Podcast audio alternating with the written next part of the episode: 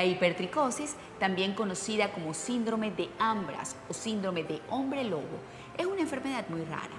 Desde la Edad Media hasta la actualidad se han documentado apenas 50 casos y hoy conoceremos uno de ellos en la voz de Lismar Marcano, madre de Christopher, un niño venezolano que fue diagnosticado con este síndrome. Ella nos habla sobre cómo enfrentar y transformar un diagnóstico médico en motivo de lucha y esperanza.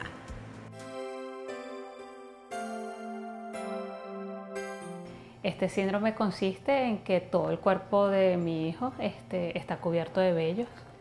El único, la única parte de su cuerpo que no tiene, no presenta vellos, son las palmas de las manos y las plantas de los pies. Nuestro hijo, bueno, nació, nació con esta condición.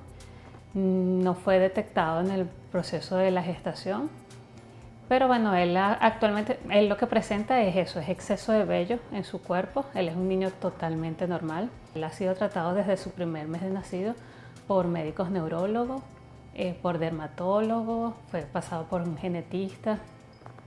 Ha pasado todas sus evaluaciones y todas satisfactorias. Hasta ahora, de verdad, gracias a Dios, mi hijo es un niño totalmente sano, pero con muchísimos vellos en su cuerpo.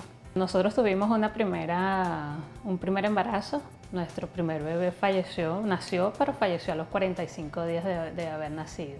O sea que realmente este es el segundo, eh, es nuestro segundo bebé primerizo porque bueno, obviamente el primer caso no lo tuvimos con nosotros, sino fue la parte, no, no, no salió pues de la parte de, de la clínica.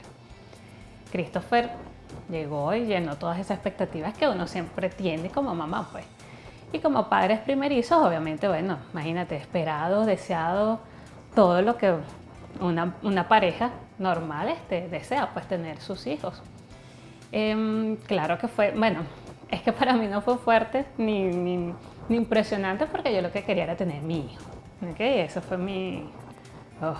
Incluso la parte médica se sorprendió, como era de esperar, porque no hay ningún otro caso registrado en Venezuela.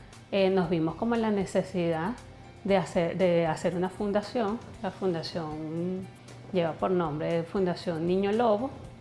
El tema del nombre, porque bueno, mundialmente se conoce el síndrome como síndrome de hombre lobo. Entonces, bueno, ¿qué quisimos nosotros a lo mejor en este caso? Tratar de, de buscar desde el principio, desde el inicio de, de la vida de mi hijo, una solución una posible solución que no sabemos. Hemos eh, ido poco a poco, paso a paso, yo creo que vamos, vamos como encaminados a, haciendo lo, que un padre tiene que hacer por sus hijos. Este, buscándole la comodidad, buscándole la parte de que el colegio, o sea, no lo vea ni lo trate ni, ni, ni sea un tema, ¿sabes?, especial.